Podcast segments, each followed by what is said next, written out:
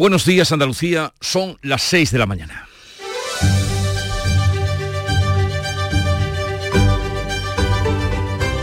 Despierta tu mente, descubre la realidad.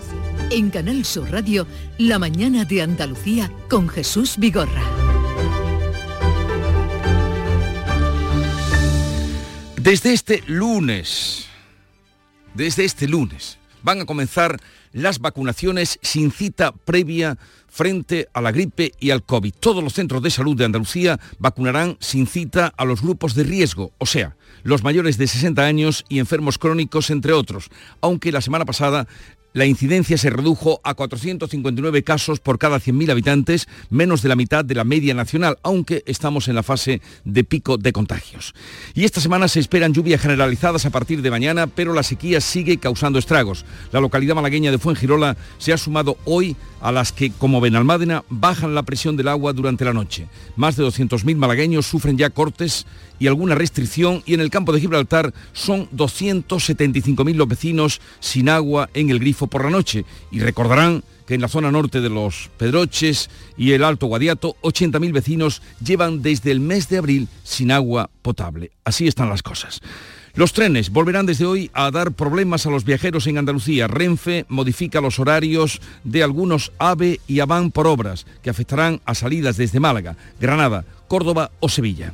La polémica política sigue girando en torno a la cesión de las competencias de inmigración a Cataluña pactadas por el gobierno con Junts. Pedro Sánchez advierte que la expulsión de inmigrantes es competencia exclusiva del Estado. Desde el Partido Popular, Feijó reclama la intervención de la Comisión Europea al tratarse de una materia que compete a los 27. Y desde el exterior, la noche ha dejado una convulsa y atropellada constitución del Congreso de Guatemala con intento de motín de algunos diputados que han retrasado la toma de posesión del nuevo presidente Bernardo Arevalo, de hecho todavía no ha podido tomar posesión y a la que asiste el rey Felipe VI. Y en Islandia, una nueva erupción volcánica ha obligado a evacuar por segunda vez en dos meses a los 3.800 residentes del pueblo de Grindavik. Esta vez la lava sí que ha entrado en el municipio y ha cubierto ya varias viviendas. Todas las imágenes espeluznantes y espectaculares que nos llegan nos hacen recordar el volcán de La Palma de 2021. En Canal Sur Radio, La mañana de Andalucía con Jesús Vigorra. Noticias. ¿Qué les vamos a contar a partir de este momento con Manuel Pérez Alcázar? Buenos días, Manolo. Buenos días, Jesús Vigorra. Y vamos a comenzar lo primero con el tiempo. Arrancamos la semana con cielos nubosos o cubiertos, con lluvias ocasionales menos probables hacia el sur y el este de Andalucía. Con tiempo seco en el Mediterráneo, las temperaturas mínimas irán en ascenso notable en el Valle del Guadalquivir, las máximas sin cambios en el litoral y con descenso en el interior. Hoy estarán entre los 16 grados de Jaén y los 22 de Málaga y Almería. Va a soplar viento flojo del oeste que irá aumentando y que llegará en Almería rachas fuertes o muy fuertes.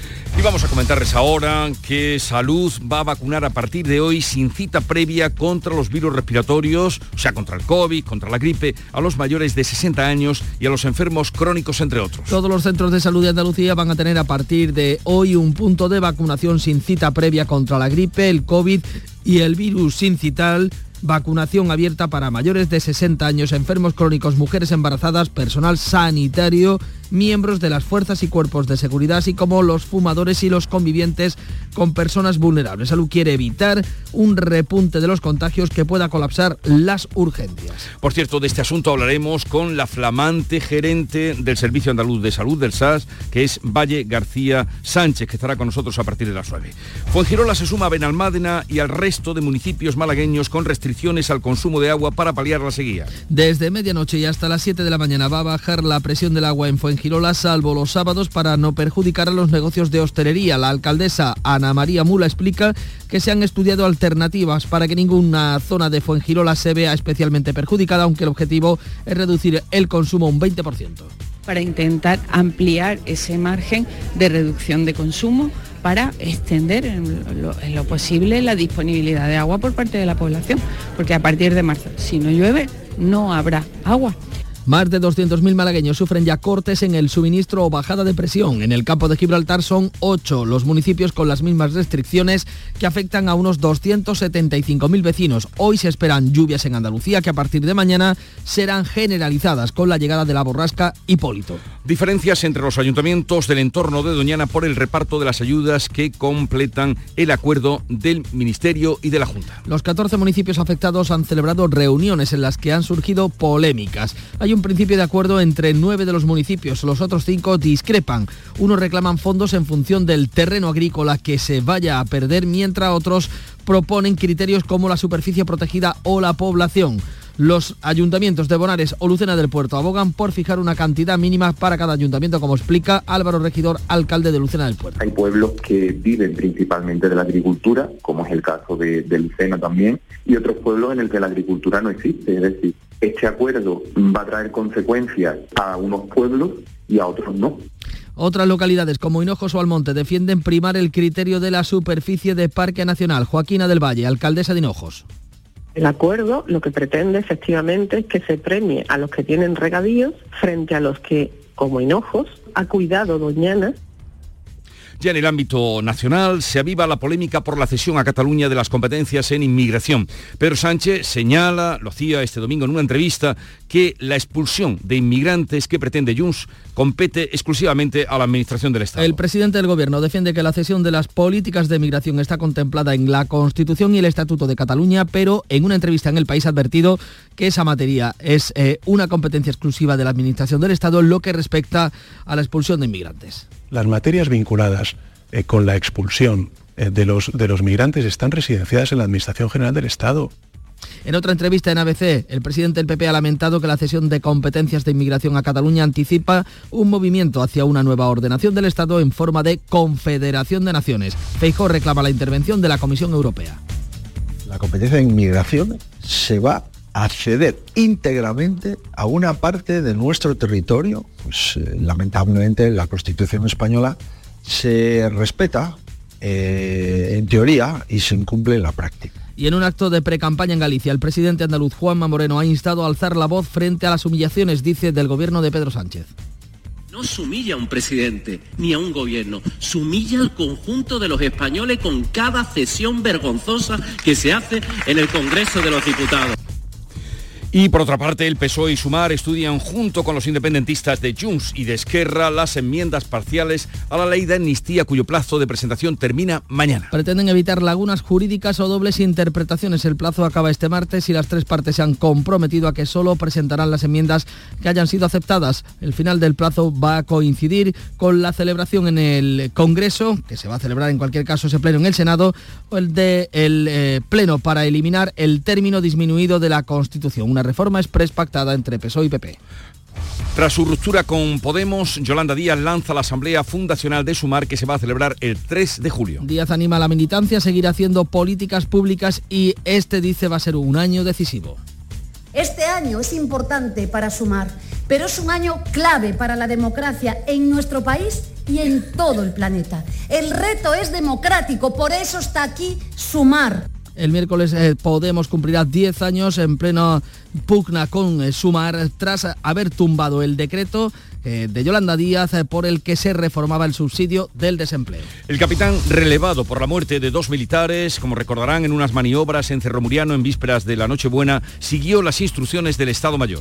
El Ministerio de Defensa ha ordenado silencio para evitar filtraciones sobre este caso que está bajo secreto del sumario. La Fiscalía defiende que sea un tribunal militar quien investigue la muerte por ahogamiento del cabo Miguel Ángel Jiménez y del soldado Carlos León. A las pocas horas de conocerse ambas muertes, Defensa destituyó del mando al capitán que comandaba el ejército que según ABC siguió el programa de instrucción que ordenó el Estado Mayor y lo retrasó hasta las 9 de la mañana para garantizar que hubiera salido el sol, lo que demostraría que quería la mayor seguridad para sus subordinados. Renfe modifica desde hoy los horarios de algunos trenes AVE y AVAN por obras que van a afectar a salidas desde Málaga, Granada, Córdoba o Sevilla.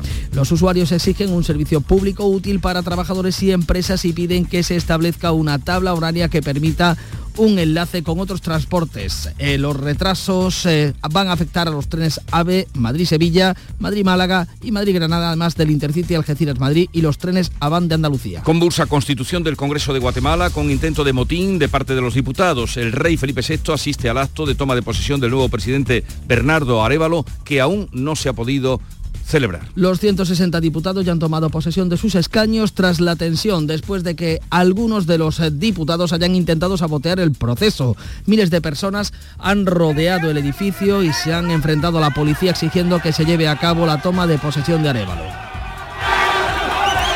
En medio de la tensión y la incertidumbre, las delegaciones invitadas, incluida la española y la de la Unión Europea, han redactado una declaración conjunta eh, que ha leído el representante de la Organización de Estados Americanos. El rey Felipe VI ha esperado en su hotel hasta que la situación se ha resuelto. En deportes, primera jornada de la segunda vuelta de la Liga en Primera División que deja a la Unión Deportiva Almería, al Granada y al Cádiz en descenso directo y al Sevilla a puntito. Por otro lado, el Real Madrid ha ganado 4 a 1 al Barcelona en la final de la Supercopa de España celebrada en Arabia Saudí. El Málaga Costa del Sol femenino se ha impuesto por 35 a 25 al Targu Giu de Rumanía en la segunda jornada de la Europa League de balonmano y la selección española de waterpolo jugará la final de los campeonatos de Europa ante la selección de Croacia. Así viene el día, vamos a ver cómo lo reflejan los periódicos que ya ha repasado Paco Ramón resumido para darnos cuenta de ello. Ahora mismo, buenos días Paco, ¿qué tal? Muy buenos días Jesús. Pues dos fotografías se repiten hoy en la mayoría de las portadas de la prensa nacional. El nuevo rey de Dinamarca y la contundente victoria del Madrid ante el Barça en Arabia Saudí, con un protagonista, Vinicius. ABC, en este caso, el periódico de Vocento, la fotografía es para Núñez Feijó y para la entrevista que lleva hoy el periódico, dice el líder de la oposición y presidente del Partido Popular, nadie puede asegurar que no habrá un referéndum. El líder de los populares también alerta de la posibilidad de que con el gobierno de Sánchez vivamos, dice, indultos a presos de ETA en el país, más allá de la portada del nuevo rey de Dinamarca, de Federico X, barómetro de 40 dB, ya saben, los lunes con encuestas, el PSOE a corta distancia tras el impacto de la amnistía. Los socialistas suben casi un punto, pero siguen por detrás del PP.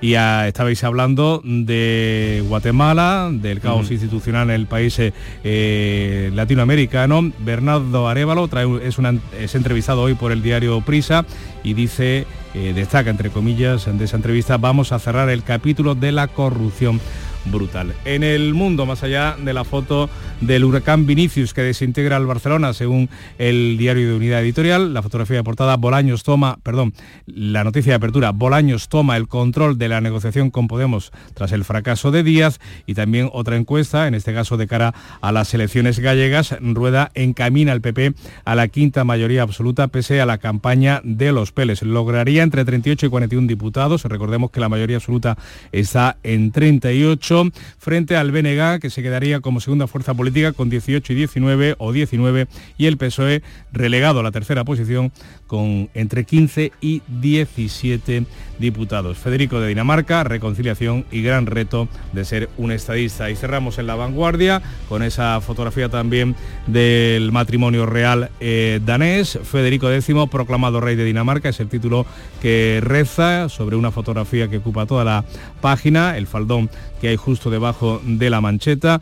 Eh, la Guardia, la cúpula policial informó al gobierno de Rajoy de sus prácticas contra el proceso, es el titular más destacado de la vanguardia, que ve así la derrota del Barça con fotografía de Xavi Hernández colgándose la medalla de subcampeón. El Madrid hunde a un Barça desnortado. Y de la prensa internacional nos da cuenta Beatriz Almeida. Bea, buenos días. Muy buenos días. ¿Qué traes? Pues eh, con los ojos puestos en la prensa de Guatemala, que todavía no sabemos nada, sin noticias definitivas sobre el presidente Bernardo Arevalo, que tenía que haber sido investido presidente hace ya ni se sabe cuántas horas y todavía eh, no hay nada. La décima legislatura comienza mal en Guatemala.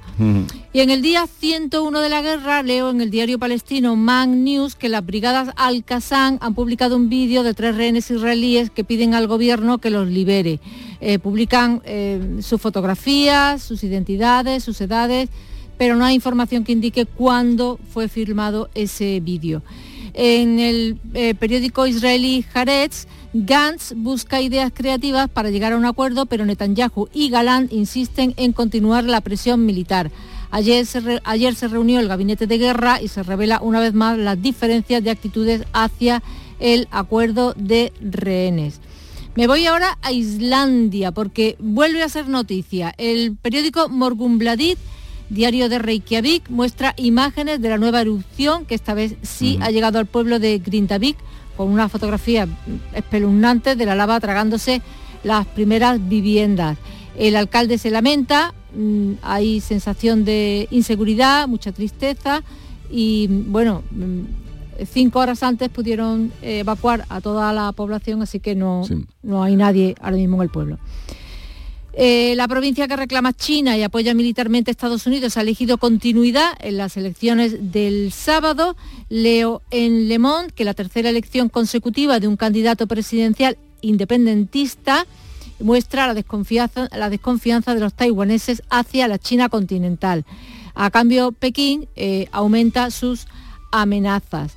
Y en unas horas comienza en el estado de Iowa la carrera oficial de los republicanos a la Casa Blanca. Leo en el New York Times, en víspera de los caucus, Trump presenta a Iowa como un campo de batalla para la victoria sobre los tramposos que son mm, todos los demás. Otro día nos tienes que contar por qué es tan importante, por qué son tan importantes los caucus de, de Iowa. Muy bien, pues luego lo contamos. ¿No te suenan a ti, Charo, siempre los caucus de Iowa? siempre. yo, yo lo que aprendo con, ella, con, con, Beatriz. Oye, eh, buenos días, Charo Padilla. Buenos días. La mañana, mañana de lunes extraordinaria. ¿Qué sería de nosotros sin los lunes? Hombre, hombre. ¿Qué sería de nosotros? Pero hoy sabes que es el Blue Monday, ¿no? Que es el día más triste del año, que yo no sé por qué... Vamos a hacer todo lo posible para que no sea así. Qué cosa más absurda, no, yo le cambio completamente. Yo le he dicho a los oyentes, mira, no, alejad ese día. Y lo hemos cambiado en el día, ¿cuál fue el día más alegre, feliz o uno de los más felices de tu vida. Entonces lo hemos transformado. Tú puedes transformar. Depende de tu actitud, eh, querido Vigorra. Lucero de la mañana, tú también. No, no, Lucero de la mañana, del Álvarez tú. Eh, eh, entonces habéis hecho un intento de transformar esta idiotez del día más triste del y lo hemos transformado. año por el día más feliz. Yo no puedo dejarte a los oyentes tristes. te, he dejado, te he dejado a los oyentes en bandeja alegres, happy, happy. Pues de ahí que me parece estupendamente y te lo agradezco. No, no hay nada que Con la música de María Peláez. Ya con esto ya lo remata. Dale Peláez.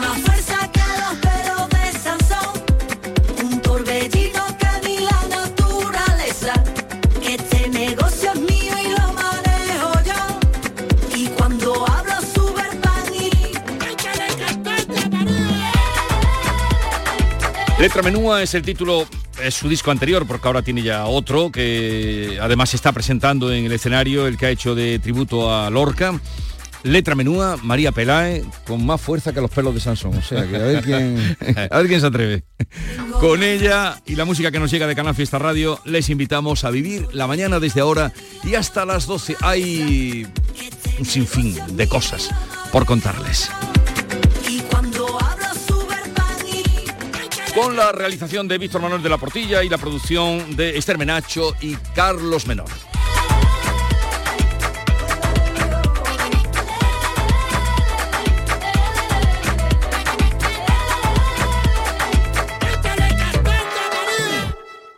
Canal Sur Radio. El Carnaval de Cádiz te lo cuenta Canal Sur Radio y Radio Andalucía Información con la cobertura digital más amplia en Carnaval Sur. Todos los días aquí tienes tu palco del carnaval. Desde las 8 de la tarde en Canal Sur Radio Cádiz y Radio Andalucía Información Cádiz por FM. Y para todo el mundo, gracias a Internet. Disfruta de este concurso universal a través de nuestra aplicación móvil, nuestra web y la plataforma Canal Sur Más, con Fernando Pérez Ana Candón y todo su equipo. El Carnaval de Cádiz, en Internet, estés donde estés. Desde Cádiz para Andalucía, España y la humanidad, muy buenas noches, buena gente. En Canal Sur Radio, la mañana de Andalucía con Jesús Bigorra. Noticias. 6 y 19 minutos de la mañana, seguimos en directo contándoles lo más destacado de este lunes 15 de enero, en el que Salud va a comenzar a vacunar contra el virus, contra los virus respiratorios sin cita previa a los mayores de 60 años y a los enfermos crónicos, entre otros eh, ciudadanos, entre otra población. Diana Beatriz eh, eh, Rodríguez, muy buenos días. Buenos días. Todos los centros de salud de Andalucía tendrán a partir de hoy un punto de vacunación sin cita previa contra la gripe el COVID y el virus sincitial.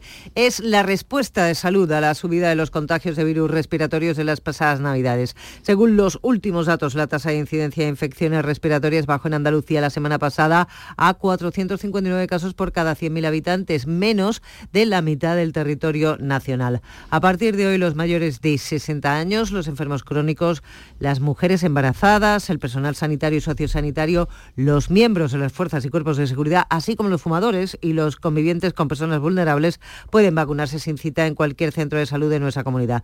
Las autoridades sanitarias insisten en que la vacunación es la mejor opción. Actualmente la tasa de inmunización de la gripe en mayores de 60 años es del 55 y en población general del 20%. La del COVID es del 40% en los mayores de 60 años y del 55 en los de 80.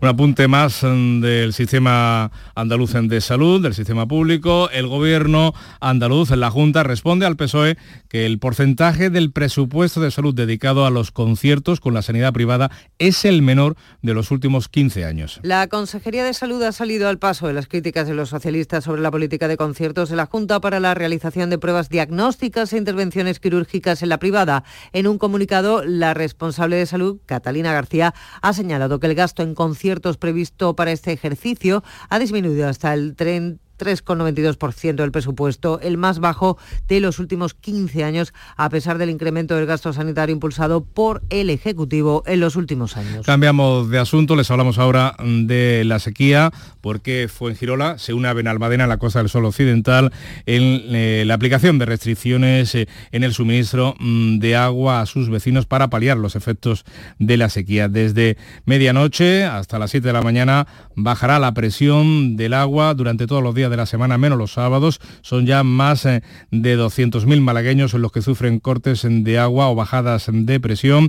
La medida va a permitir un ahorro del 20% que impone la Junta ante la grave sequía que padece esta zona de Andalucía. María Ibáñez. En Fuengirola, la empresa concesionaria de agua Gestagua disminuye la presión de manera indefinida desde la medianoche y hasta las 7 de la mañana, salvo los sábados, para no perjudicar a los negocios de hostelería y restauración. Se han estudiado alternativas para que ninguna zona de Fuengirola se vea especialmente perjudicada, aunque las que más pueden sufrir la bajada de presión son las zonas altas de la ciudad y las casas sin aljibe. José Sánchez es el concejal de infraestructuras. Las zonas altas de nuestro municipio y aquellos, y aquellos eh, hogares o, comercios, restaurantes que no tengan aljibe o depósito, pues lo notarán considerablemente en la llegada de aguas a su domicilio. Fuengirola tiene 85.000 habitantes. Una quincena de municipios de la Costa del Sol Oriental padecen cortes nocturnos de agua al consumo humano.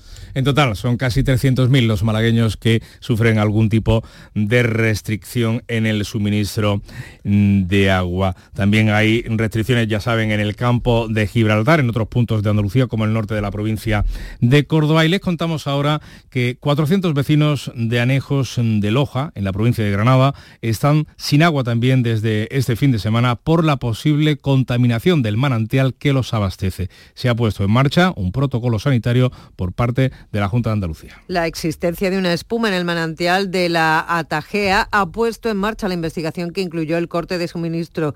La empresa municipal que gestiona el abastecimiento ha limpiado los depósitos y se ha repartido agua mineral embotellada a los vecinos, como expone la normativa en estos casos. La alcaldesa pedánea de Venta del Rayo, municipio afectado, es Agustina Lecha. Mandaron unas fotos y me dijeron que salía una espuma por los nacimientos de la tajea, que había salido el agua muy turbia.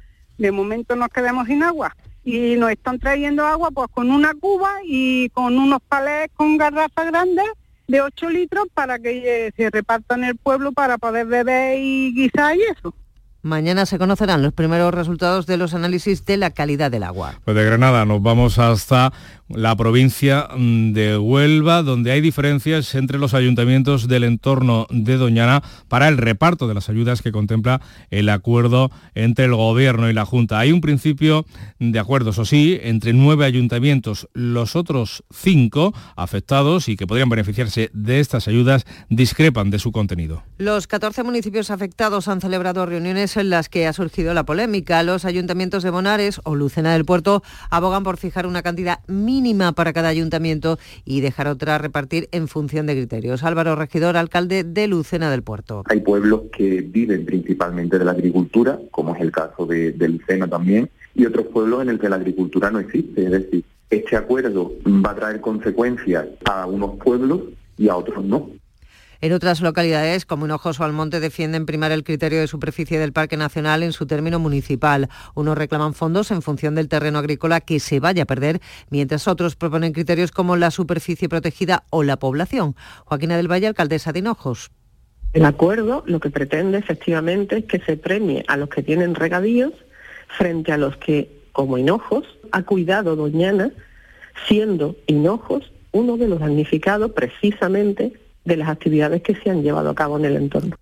El Ministerio para la Transición Ecológica pidió a los municipios que alcanzaran un acuerdo antes de finales de enero. El Gobierno va a convocar de manera inminente las primeras convocatorias de ayudas, 1.400 millones en total por la regulación de los regadíos en Doñana. Se prevé que las primeras en llegar sean las correspondientes a las administraciones locales, 70 millones. 6 y 25. La mañana de Andalucía. Abrimos página política para contarles que se aviva la polémica por la cesión a Cataluña de las competencias en materia de inmigración. El presidente del Gobierno señala que la expulsión de inmigrantes que pretende Junts compete a la Administración General del Estado. Feijó le advierte, o advierte mejor dicho, de un movimiento para convertir el Estado, para convertir España en una confederación de naciones y pide, por tanto, la intervención de la Unión Europea. Pedro Sánchez defiende que la cesión de las políticas de migración está contemplada en la Constitución y en el Estatuto de Autonomía de Cataluña. En una entrevista en El País, cuestionado reiteradamente sobre la expulsión de inmigrantes que pretende Junts, Pedro Sánchez ha terminado advirtiendo que esa materia es una competencia exclusiva de la Administración del Estado. Las materias vinculadas eh, con la expulsión de los, de los migrantes están residenciadas en la Administración General del Estado. Si es que tenemos un pacto de migración y asilo eh, firmado con Europa, donde a lo que vamos precisamente no es una centrifugación, sino una eh, mayor coordinación de las políticas de migración. En una entrevista en ABC, el presidente del PP ha lamentado que la cesión de las competencias de inmigración a Cataluña anticipa un movimiento de los independentistas hacia una nueva ordenación del Estado en forma de confederación de naciones. Feijóo reclama la intervención de la Comisión Europea al tratarse de una materia que compete a los 27 y que se acaba de acordar en un pacto a nivel comunitario. Acusa al Gobierno de ceder al chantaje de Junts e incumplir la Constitución. La competencia en inmigración se va a ceder íntegramente a una parte de nuestro territorio y a una comunidad autónoma concreta que es Cataluña sin que hubiese negociado el gobierno de Cataluña. Pues eh, lamentablemente la Constitución española se respeta eh, en teoría y se incumple en la práctica. Esquerra Republicana, eh, que gobierna en Cataluña, sigue mostrando su rechazo a la propuesta de Junts de utilizar las competencias para expulsar a inmigrantes. 6 y 27 minutos. La mañana de Andalucía con Jesús Vigorra. Todo el deporte de Andalucía, de toda Andalucía, lo tienes en el pelotazo. No le hace falta casi nada, solo un poco más de ánimo. Para mí es un orgullo que el Granada ascienda. ¿Está? Sí. ¿Está rodeado de buena gente? Creo que sí. Tu referencia deportiva en Andalucía. que un presidente del Cádiz hable del, del fútbol en general como parte de la entrevista, que además todavía nos queda aquí lo más grande. imagínate. El pelotazo de Canal Sur Radio con Antonio Caamaño. De lunes a jueves desde las 10 de la noche. Contigo somos más Canal Sur Radio. Contigo somos más Andalucía.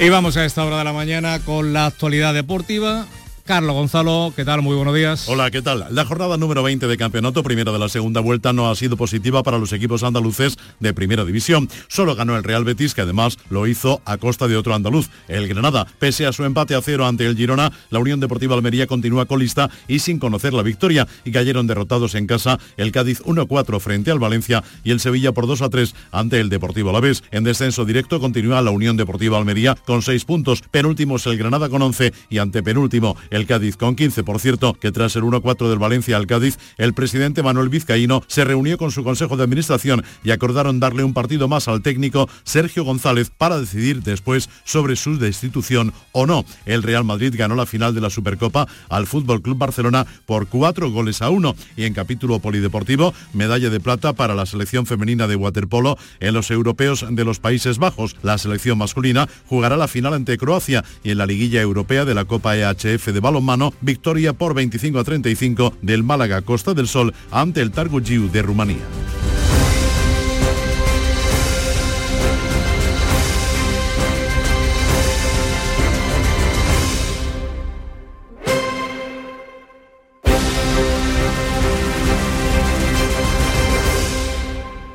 Canal Sur, la radio de Andalucía.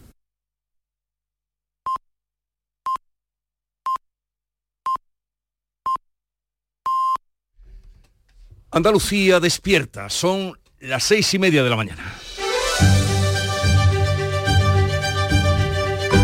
La mañana de Andalucía con Jesús Vigorra. Y para que despierten bien informados, aquí están los titulares de las noticias más destacadas que les estamos contando hoy. Salud vacunará contra la virus, los virus respiratorios a partir de hoy sin cita previa a la población diana. Bea Rodríguez. Los mayores de 60 años, los enfermos crónicos, las mujeres embarazadas, el personal sanitario y sociosanitario, los miembros de los cuerpos de seguridad, fumadores y convivientes con personas vulnerables pueden vacunarse ya en cualquier centro de salud de Andalucía. Pedro Sánchez defiende la cesión de la inmigración a Cataluña y Feijó alerta que la conversación de España que en una la conversión de España en una confederación de naciones. El presidente del gobierno dice que solo transferirá las políticas migratorias que contempla el Estatuto de Autonomía catalán y el líder de la oposición reclama la intervención en la Comisión Europea. Bajo la presidencia española, los 27 sellaron la reforma del sistema europeo de migración y asilo el pasado mes de diciembre. Renfe provoca retrasos continuos en los trenes AVE y AVAN por el cambio de horario. La realización de obras en la red ferroviaria obliga a la compañía a establecer nuevos horarios. Los trenes afectados son los entre Madrid y Sevilla, Málaga y Granada, el Intercity Algeciras-Madrid y los trenes de media distancia. Malestar entre los usuarios por las dificultades para enlazar con otros servicios de transporte. Fuengirola aplica a partir de hoy restricciones de agua. Esta localidad de la Costa del Sol Occidental se suma a Benalmádena y baja la presión del suministro por la noche todos los días, menos los sábados para ahorrar. En la provincia de Málaga ya son 300.000 ciudadanos los que padecen restricciones por la sequía. La borrasca Hipólito llega hoy a España. En Andalucía se esperan precipitaciones ocasionales hacia el sur y el este. Será a partir de mañana cuando lleguen las precipitaciones más generalizadas en la comunidad. Vamos a recordar la previsión del tiempo para hoy. Cielos nubosos o cubiertos con lluvias ocasionales menos probables hacia el sur y el este y tiempo seco en el Mediterráneo. Temperaturas mínimas en ascenso notable en el Valle del Guadalquivir, máximas sin cambios en el litoral y en descenso en el interior. Hoy estarán entre los 16 grados de Jaén y los 22 de Málaga y Almería. Sopla viento flojo del oeste que irá aumentando y que llegará a Almería a rachas muy fuertes y muy fuertes. Fuertes y muy fuertes, perdón.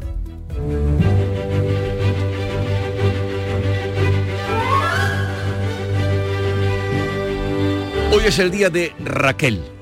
Raquel, que fue la segunda esposa de Jacob, que se enamoró de ella perdidamente cuando la vio inclinada sobre un pozo y se enamoró. lógico. Era muy guapa. Eh, estuvo durante siete años trabajando el asunto hasta poder casarse. O sea, no fue... No fue un amor a primera vista. siete años, siete años. Estuvo trabajando ahí al lado del pozo, cuando iba por agua, al lado del pozo, temprano, detrás del pozo. Supongo que también sacándole algún caldero de agua, ¿no? Ayudándole. Un poco. ¿no? Raquel es un nombre de origen hebreo que significa la oveja de Dios.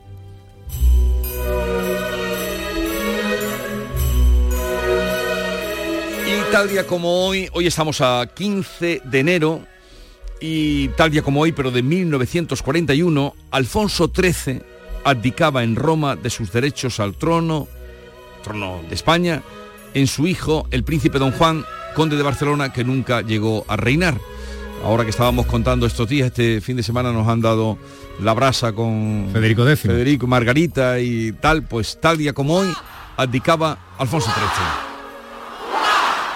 Mira, mira, esto era ayer en Copenhague. Y estos son... Pero una, una celebración muy discreta, ¿eh?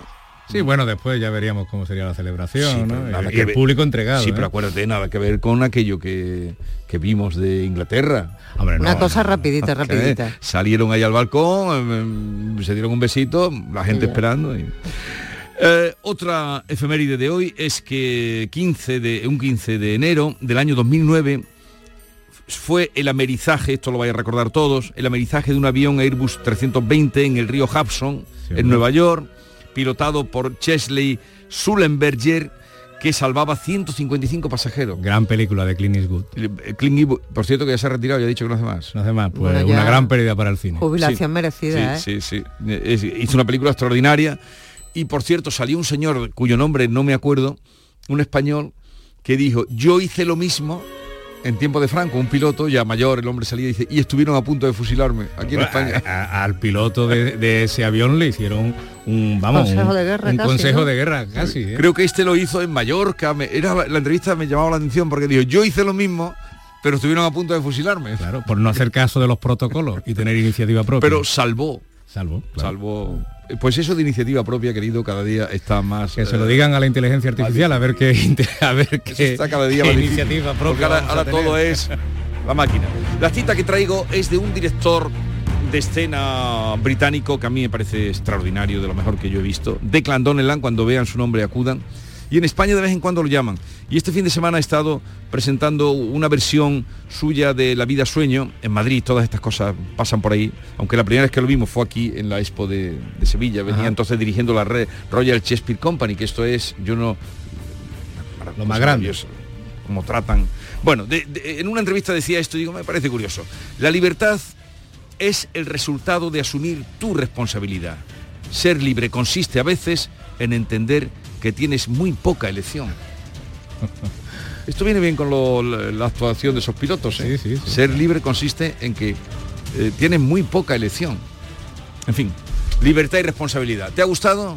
Mañana más. Comienza el año revolucionando tu hogar con Social Energy, la mejor relación calidad-precio del mercado. Si no, te la mejoramos. Descuentos de hasta 3.750 euros y llévate 200 euros en tu batería virtual con Quiroluz, con seguro todo riesgo incluido los dos primeros años. Pide tu cita al 955 44 11 11 o socialenergy.es. La revolución solar es Social Energy.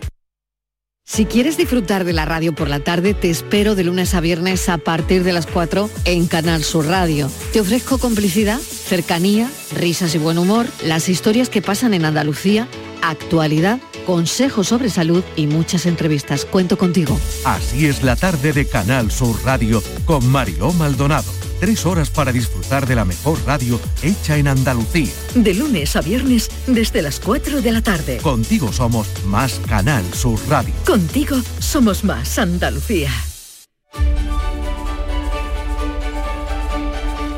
Vamos ahora con la segunda entrega de la prensa. En este momento, las cabeceras, los diarios más importantes de Andalucía. ¿Qué dicen Paco Ramón? ¿Qué Pues- cuentan? Pues mira, variado y con mucho deporte, como cada lunes. Eh, ideal de Jaén. La temperatura media sube 1,6 grados en Jaén, el mayor aumento de Andalucía. Le siguen Almería y Huelva con un grado de subida y en el otro extremo están Cádiz, Sevilla, Córdoba, Málaga y Granada. Pero es Jaén la que peri- experimenta una mayor subida de la temperatura media. En el diario, en el Córdoba, leemos que la ciudad fía la oferta de VPO, de la vivienda de protección oficial, al desarrollo de los futuros barrios. En el registro de la Junta figuran unos 7.000 demandantes de vivienda pública, la mayoría familias monoparentales. En el otro extremo, el diario Sur, digo, en el otro extremo de la vivienda. VPO en Málaga avanza en 2024 la transformación del litoral oeste en la nueva milla de oro. Urbanismo da la primera licencia para el desarrollo de un sector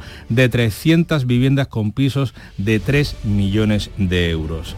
En el ideal de Granada, victoria del Covirán ante el Obradoiro en la Liga ACB y la capital también tiene en trámites nuevos hoteles que sumarán 600 plazas a la oferta turística de la capital granadina. Y nos quedamos sin el Centro de Inteligencia Artificial y también va por el mismo camino Adia Lab lleva 10 meses sin noticias de esta inversión para la puesta en marcha del laboratorio de inteligencia artificial que tiene previsto acoger la ciudad de Granada. En la voz de Almería, Almería muestra a Europa cómo cultivar sin plaguicidas. Técnicos y expertos europeos apuestan por copiar un modelo agrario admirado en el continente. Fotografía de portada para la primera romería del año, la de Torre García, y también eh, ese comportamiento mejor de la Almería que logró un punto ante el líder Girona la Liga eh, de Fútbol. En el diario de Cádiz, en derrota 1 a 4 del Cádiz que se hunde más tras un nuevo tortazo y Navantia reparó 40 buques en el astillero de Cádiz el año pasado. También eh, viene unas declaraciones del cura gaditano Antonio Diufaín que explica su postura de recoger eh, firmas a través de una plataforma digital contra la bendición de las parejas homosexuales. No entiendo al Papa, pero no estoy recogiendo firmas contra él. En el diario de Sevilla, el ayuntamiento eliminará las cubas individuales para la basura. Destaca la intervención de Juanma Moreno ayer, el presidente de la Junta, en este caso como líder del Partido Popular de Andalucía, eh, arropando al candidato de Galicia. Vamos a por Madrid en la presión fiscal. El presidente presume ante el PP de los logros económicos de Andalucía. Y cerramos con el Huelva Información, con una demanda vecinal, la de los vecinos de pescadería que piden un instituto en el ensanche para que los estudiantes continúen en la zona los estudios iniciados en primaria y no tengan que ir a otro, a otro barrio de la localidad. Vamos a la prensa internacional, la décima legislatura en Guatemala que no termina de echar a andar. El presidente Bernardo Arevalo lleva horas esperando su investidura. ¿Qué está pasando? ¿Qué cuentan de lo que está pasando, Bea? Eh, leo en la hora de Guatemala. Vergüenza nacional. Diputados atrasan la toma de posesión de Bernardo Arevalo. Lo último, lo último que sabemos es que Samuel Pérez del movimiento Semilla, ha sido elegido presidente del Congreso. Tiene 31 años y es el más joven de la historia en ocupar ese cargo. Este paso es eh, esencial mm, para que eh, Arevalo sea elegido presidente, pero bueno, hasta ahí llegamos. Por ahora no se sabe nada más. Y comienza esta noche en Iowa de forma oficial la carrera republicana de la Casa Blanca, los caucos de Iowa. Exactamente. Me llama la atención lo de los caucos. Sí, pues eh, no está clara la etimología de esa mm, palabra. Eh, ¿Por qué son relevantes? Preguntabas tú antes. Pues porque, por una cosa muy sencilla, ¿eh? Por ser el primer estado en pronunciarse. No hay más. Quien gana aquí no tiene asegurado eh, ganar al final. Los demócratas además también inician la carrera, pero pueden votar por correo hasta marzo. Así que mm, hoy, mm, bueno, esta madrugada no se va a decidir nada o no vamos a saber nada, ¿no?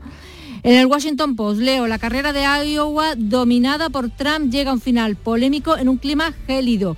Se esperan 12 grados bajo cero esta noche. El Des Moines Register, Des Moines porque es la capital de Iowa.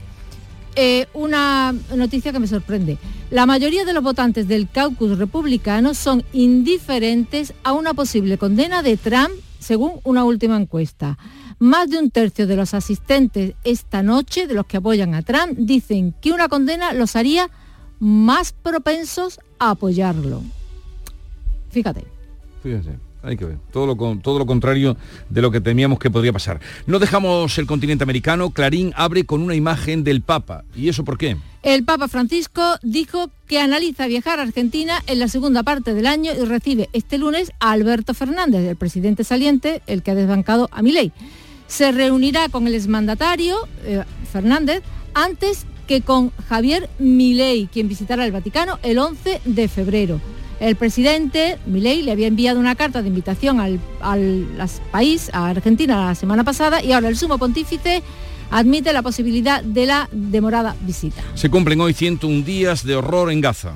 El diario Al-Quds de Jerusalén abre como cada día con el funesto contador de víctimas, 23.968 mártires y 60.582 heridos, es lo que leo, sin contar con los más de 7.000 desaparecidos. Y una declaración de Netanyahu, continuaremos la guerra en Gaza y la justicia internacional no nos detendrá. Y muy brevemente buscamos ahora una noticia amable. Ayer asistimos a una proclamación real en Copenhague sin pompa ni circunstancia ni boato. Porque para eso son luteranos. Leo en el Extrabladet con un garabato en un papel, Dinamarca cambió oficialmente de regentes durante una reunión del Consejo. Y en el Politiken, si Federico X quiere ser el rey del mañana, deberá modernizar la Casa Real desde dentro. Lo dejamos aquí, ve hasta mañana, 6.43 minutos, sigue la información en Canal Sur Radio. ¡Wow! ¡Vaya furgoneta! La he alquilado en Iberfurgo. Está súper nueva, ¿no parece de alquiler? Ya, en Iberfurgo disponen de una flota en perfecto estado y te ofrecen presupuestos a medida. En Iberfurgo somos expertos en alquiler de furgonetas de carga, pasajeros y carrozados. Contamos con más de 15 delegaciones en toda Andalucía. Localiza la más cercana en iberfurgo.com y visítanos. El carnaval de Cádiz está en tu móvil porque con la aplicación móvil de Canal Sur Radio puedes escucharlo estés donde estés, todos los días desde las 8 de la tarde, en directo en el programa Carnaval Sur con Fernando Pérez y todo su equipo. Además, en nuestra aplicación móvil también tienes todos nuestros podcasts y en ellos encontrarás el ritmo del tangay, el seguimiento diario a la actualidad del Carnaval de Cádiz con Manuel Casal. Y por supuesto, en nuestra aplicación móvil tienes los programas que más te gustan y las emisiones en directo de todos nuestros canales. Descárgate ya nuestra aplicación móvil y disfruta de todo el Carnaval de Cádiz cuando quieras y donde quieras. En tu móvil. En Canal Sur Radio, la mañana de Andalucía con Jesús Vigorra. 7 menos cuarto, 6 y 45 minutos de la mañana. Seguimos eh, en directo. Les contamos eh, que el presidente de la Junta, Juanma Moreno, ha instado a alzar la voz frente a las humillaciones, dicen, del gobierno de Pedro Sánchez a las comunidades autónomas. Además, el presidente andaluz ha dicho que mm, va a por Madrid y quiere que Andalucía sea la comunidad de España que menos presión fiscal ejerza sobre sus ciudadanos. Beatriz. Los líderes autonómicos han participado este domingo en A Coruña en un acto de apoyo a la candidatura de Alfonso Rueda a las elecciones gallegas el 18 de febrero. En este encuentro, el presidente andaluz Juanma Moreno que dice que Andalucía pretende superar a Madrid como región con menos impuestos y, como decías Paco, ha llamado a levantar la voz frente a las ocurrencias y humillaciones del gobierno de Pedro Sánchez. Levantar la voz frente a tanta mentira, tantas toneladas de mentiras, de decir hoy una cosa y por la noche decir la contraria sin que pase nada Levantar la voz contra esa humillación permanente y constante que estamos viviendo en las Cortes Generales, donde no se humilla a un presidente ni a un gobierno, se humilla al conjunto de los españoles con cada cesión vergonzosa que se hace en el Congreso de los Diputados. En este contexto, la presidenta madrileña Isabel Díaz Ayuso ha pedido a los gallegos que ayuden a España entera para evitar más nacionalismo. Mientras tanto, el presidente del gobierno, Pedro Sánchez, ha reunido eh, a su ejecutivo este fin de semana en Toledo. Feijó, el líder del Partido Popular, ha hecho lo propio a pocos kilómetros con la dirección de su partido.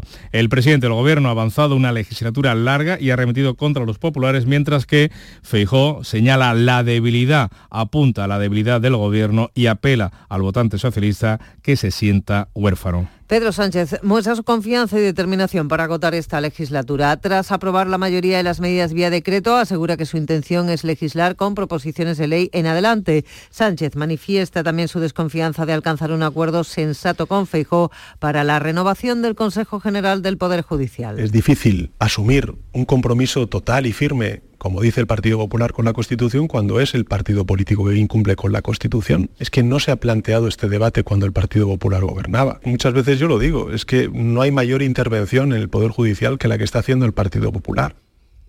El líder del PP critica la debilidad del gobierno mostrada en la votación de los decretos de la pasada semana y apela a los votantes socialistas que se sientan huérfanos porque asegura el PSOE está intervenido por Pedro Sánchez.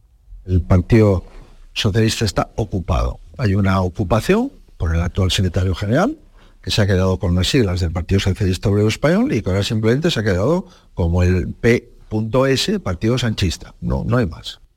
El presidente acusa a la derecha de polarizar y asegura que no para Bildu al poder. Por su parte, Fijo avanza que el gobierno acabará concediendo el indulto a los presos de ETA. Pues de entrada, el PSOE y Sumar estudian junto con los independentistas de Junts y Esquerra Republicana esta misma semana las enmiendas parciales a la ley de amnistía, cuyo plazo de presentación concluye mañana martes. Y tras su ruptura con Podemos, Yolanda Díaz ha lanzado este domingo la Asamblea Fundacional de Sumar, de esta coalición de partidos que se va a celebrar el próximo 3 de julio. En un acto en el que han participado los cuatro ministros y ministras de su coalición en el gobierno, Yolanda Díaz ha animado a la militancia de Sumar a no rendirse y seguir haciendo políticas públicas dirigidas a la gente contra la pobreza y la desigualdad, dice. Y además apunta que este es un año decisivo. Este año es importante para sumar, pero es un año clave para la democracia en nuestro país y en todo el planeta. El reto es democrático, por eso está aquí sumar. Podemos eh, cumplirá, perdón, vea esta semana, el, este mismo miércoles, su décimo aniversario. Y es el momento de irnos eh, eh, con el carnaval, sexta noche de coplas del concurso de agrupaciones de Cádiz. Fernando Pérez, ¿qué tal? Muy buenos días. Buenos días, a la una menos cuarto de la madrugada terminaba la función, la sexta función de coplas del concurso de agrupaciones de Canto en su fase clasificatoria. Hoy vamos a tener la actuación del coro de Sevilla, dos chirigotas que el año pasado estuvieron en semifinales, la chirigota de Cascana o la chirigota de los bipolares. Y ayer tuvimos la posibilidad de escuchar la comparsa de Nene Cheza y el coro de Julio Pardo, uno de los candidatos también siempre a ganar. Pues eh, con un cuplé de este coro de Julio Pardo nos quedamos, ya saben, volvemos a partir de las 8 de la tarde aquí en Canal Sur Radio y en Radio Andalucía Información a través de canalsur.es para toda Andalucía. Les esperamos. Con la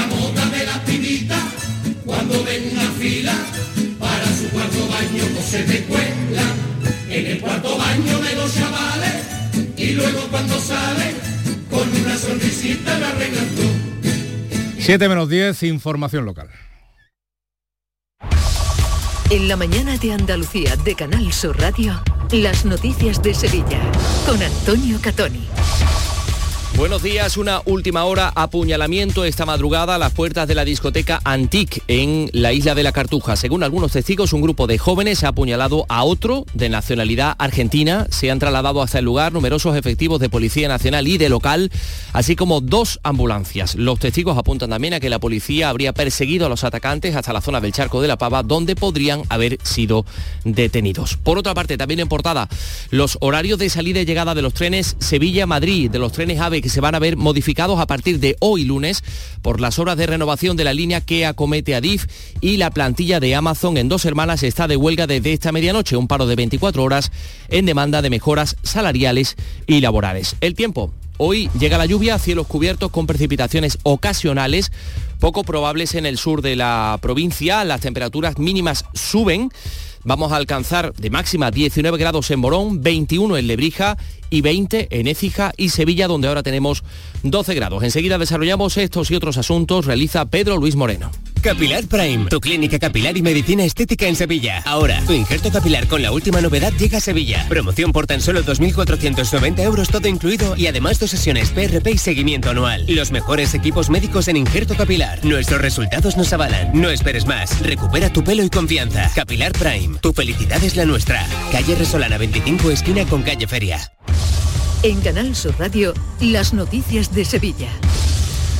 La plantilla de Amazon de dos hermanas está de huelga desde esta medianoche, un paro de 24 horas en demanda de mejoras salariales y laborales. La semana pasada sindicatos y empresas volvieron a verse, pero no hubo acercamiento, según ha informado el sindicato UGT. Después de realizar una consulta a la plantilla en asamblea, decidieron continuar los paros y movilizaciones, dando así continuidad a esas protestas iniciadas en noviembre. Paro de 24 horas de la plantilla de Amazon en dos hermanas. Y los trenes, los horarios de salida y llegada de los AVE Sevilla-Madrid se van a ver modificados a partir de hoy por las obras de renovación de la línea que acomete Adif. Siete trenes Sevilla-Madrid van a salir más tarde respecto al horario habitual. Por lo que respecta a los trenes Avan, las modificaciones afectan a los que conectan Sevilla con Málaga y Granada. Renfe está comunicando la incidencia a los usuarios y recomienda además consultar su página web. Por otra parte, hablando de trenes, el Ayuntamiento de Sevilla insiste en pedir al Gobierno Central que el Cercanías de la Cartuja salga de la estación de San Bernardo y no de Santa Justa para contar con más posibilidades de conexión con líneas de autobús y metro. El delegado de Cartuja, Álvaro, Álvaro Pimentel, ha explicado a Canal Sur Radio que se está promoviendo el uso del transporte público como alternativa a la entrada de vehículos particulares ahora que está en vigor la zona de bajas emisiones y que además del servicio Betusam es fundamental, mm, fundamental mejorar la oferta de trenes. Porque en San Bernardo, digamos que es el núcleo de los autobuses de muchas zonas de Sevilla y el metro que llega de, del Aljarafe o de, o de Dos Hermanos, de Montequinto y de Condequinto y de otras partes de Sevilla, evidentemente.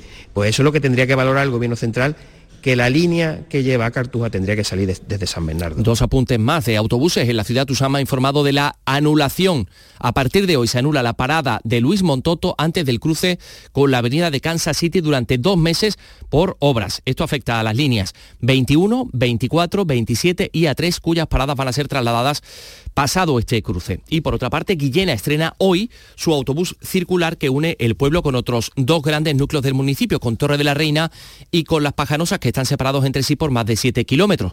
Va a funcionar en horario de mañana y en función de la respuesta por parte de los usuarios se ampliará a toda la jornada a mitad de año. El eh, alcalde dice que además de servir de unión entre los habitantes de Guillena, persigue una mejor conexión con el bus interurbano. Hemos pretendido que además de conectar los tres núcleos, buscar unos horarios que permitan que sirvan, como digo, pues de enlace con, aquellos servicios que vienen principalmente desde Guillena, pero también desde Las Panosas como de Torre de la Reina, pues conectan nuestro municipio con, con la capital. 6 y 54, las noticias de Sevilla en la mañana de Andalucía. El llamador. Los lunes a las 10 de la noche. Empieza el año ahorrando en tu cesta de la compra en Supermercados Más. Hasta el 31 de enero el estofado de cerdo a 5,49 euros el kilo. Ven y descubre nuevas ofertas en frescos cada semana. Supermercados Más y supermercadosmás.com es ahorro. Este próximo martes os esperamos en el Auditorio Nissan Cartuja de Sevilla para disfrutar del show del comandante Lara, en vivo y en directo Comenzamos a las 6 de la tarde. Y gracias a este maravilloso público, el show del comandante Lara. Vive una tarde espléndida de alegría, humor e ingenio con el show del comandante Lara. Con la colaboración del auditorio Nissan Cartuja.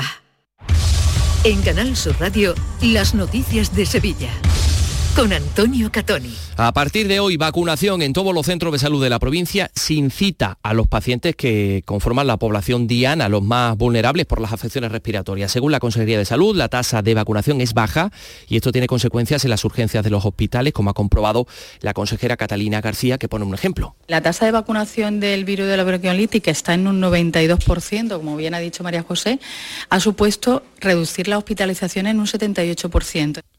Desde esta semana volvemos también a las comparecencias periódicas de la Consejería de Salud para actualizar los datos de ingresos en urgencias y sobre la tasa de incidencia de enfermedades respiratorias, datos provincializados. Y hoy el Ayuntamiento de Sevilla abre el plazo para abonar las tasas de licencia de casetas de la Feria de Abril. El pago va a poder efectuarse hasta el día 29 de este mes. Y por otro lado, a partir de mañana, entre los días 16 y 31, va a permanecer abierto el plazo para solicitar la adjudicación de licencias de carruajes para acceder al Real durante el paseo de caballos. Pago de las tasas y recogidas de matrícula se va a efectuar, a efectuar entre los días 18 y 27 de marzo. Manuel Alés, delegado de Fiestas Mayores. Para que ningún sevillano, ningún titular de caseta pueda eh, perder su derecho eh, por no conocer los plazos. 6 y 56, hoy comienza en la audiencia de Sevilla juicio con jurado popular contra el acusado de dejar morir a su madre enferma y encamada de 88 años esto sucedía en el verano de 2022 en una vivienda de la capital. A pesar de que iba a visitarla casi todos los días consciente de su dependencia absoluta debido a su enfermedad, no le daba agua ni alimentos, ni tampoco la aseaba ni cuidaba las úlceras que presentaba debido a su falta de movilidad. Tras varios días en esta situación, la mujer fallecía por fallo multiorgánico. Cuando llegaron los servicios de emergencia al domicilio, comprobaron que la anciana había muerto en condiciones inhumanas. La, la Fiscalía solicita 17 años de prisión. Y por otra parte, la audiencia de Sevilla tiene previsto juzgar a partir de mañana a un hombre acusado de asesinato en grado de tentativa por atropellar a un vecino del barrio de La Candelaria, a quien buscó durante días porque creía que tenía una relación con su mujer de la que se estaba separando. Más cosas. La provincia de Sevilla, en concreto el municipio de Carmona, va a contar a partir del mes de mayo con el tercer circuito de velocidad más grande de España. En la actualidad se remata este importante proyecto que comenzaba antes de la pandemia, que ocupa 60 hectáreas. Se encuentra a 5 kilómetros de Carmona y a 5 kilómetros del aeropuerto y a 15 de la capital. Tiene 4.200 metros y capacidad para coger entrenamientos y pruebas de dos y cuatro ruedas, tanto nacionales como internacionales. Una gran repercusión económica va a tener, según dice el alcalde de Carmona, Juan Ávila, porque además dice que ya hay promotores interesados en construir otros negocios en los alrededores de este circuito. Ya hay empresarios que han presentado proyectos justo enfrente del, del mismo circuito para construir centro comercial, hoteles, es decir, esto a su vez es un efecto llamada de otros empresarios que sin duda van a invertir en los alrededores para dar cobertura ¿no? a esta enorme demanda que vamos a tener. Y por otra parte, el Ayuntamiento de la capital va a cambiar todas las señales descriptivas del Parque de María Luisa. Desde hace semanas el área de parques y jardines está trabajando en el inventario de toda la señalización que existe y ha detectado que muchas se encuentran en mal estado. Bueno, va a haber un código QR en varios idiomas con explicaciones. Según la delegada Evelia Rincón, se va a utilizar un material anti-graffiti y de forma progresiva se va a extender a otros parques de la ciudad será totalmente accesible para personas con discapacidad y costará con una aplicación móvil donde que, las personas que asistan a dicho parque pues vámonos con la información deportiva. Carlos Gonzalo, buenos días. Hola, ¿qué tal? Tras la debacle en Liga ante el Deportivo Alavés, el Sevilla sale a escena mañana en la Copa del Rey. Tiene que rendir visita al Getafe de Pepe Bordalás, que recientemente se imponía a los sevillistas en Liga. Mientras tanto, la Secretaría Técnica del conjunto de Nervión continúa tratando de reforzar el equipo. El último en llegar es el mediocentro del Manchester United, Aníbal. En el Betis preocupa la plaga de lesiones, las últimas las de Aitor Ruibal y Ayoce, que cayeron lesionados en el partido ante el Granada. Hoy se conocerá el alcance de sus lesiones. En cuanto al fútbol femenino, no hubo liga este fin de semana porque se jugaron los octavos de final de la Copa de la Reina. Betis Feminas 0, Real Madrid 3 y Levante Las Planas 0, Sevilla 4, los resultados de las nuestras. Por lo tanto, el Sevilla femenino será el único representante sevillano en los cuartos de final del torneo. 12 grados tenemos en la isla de la Cartuja.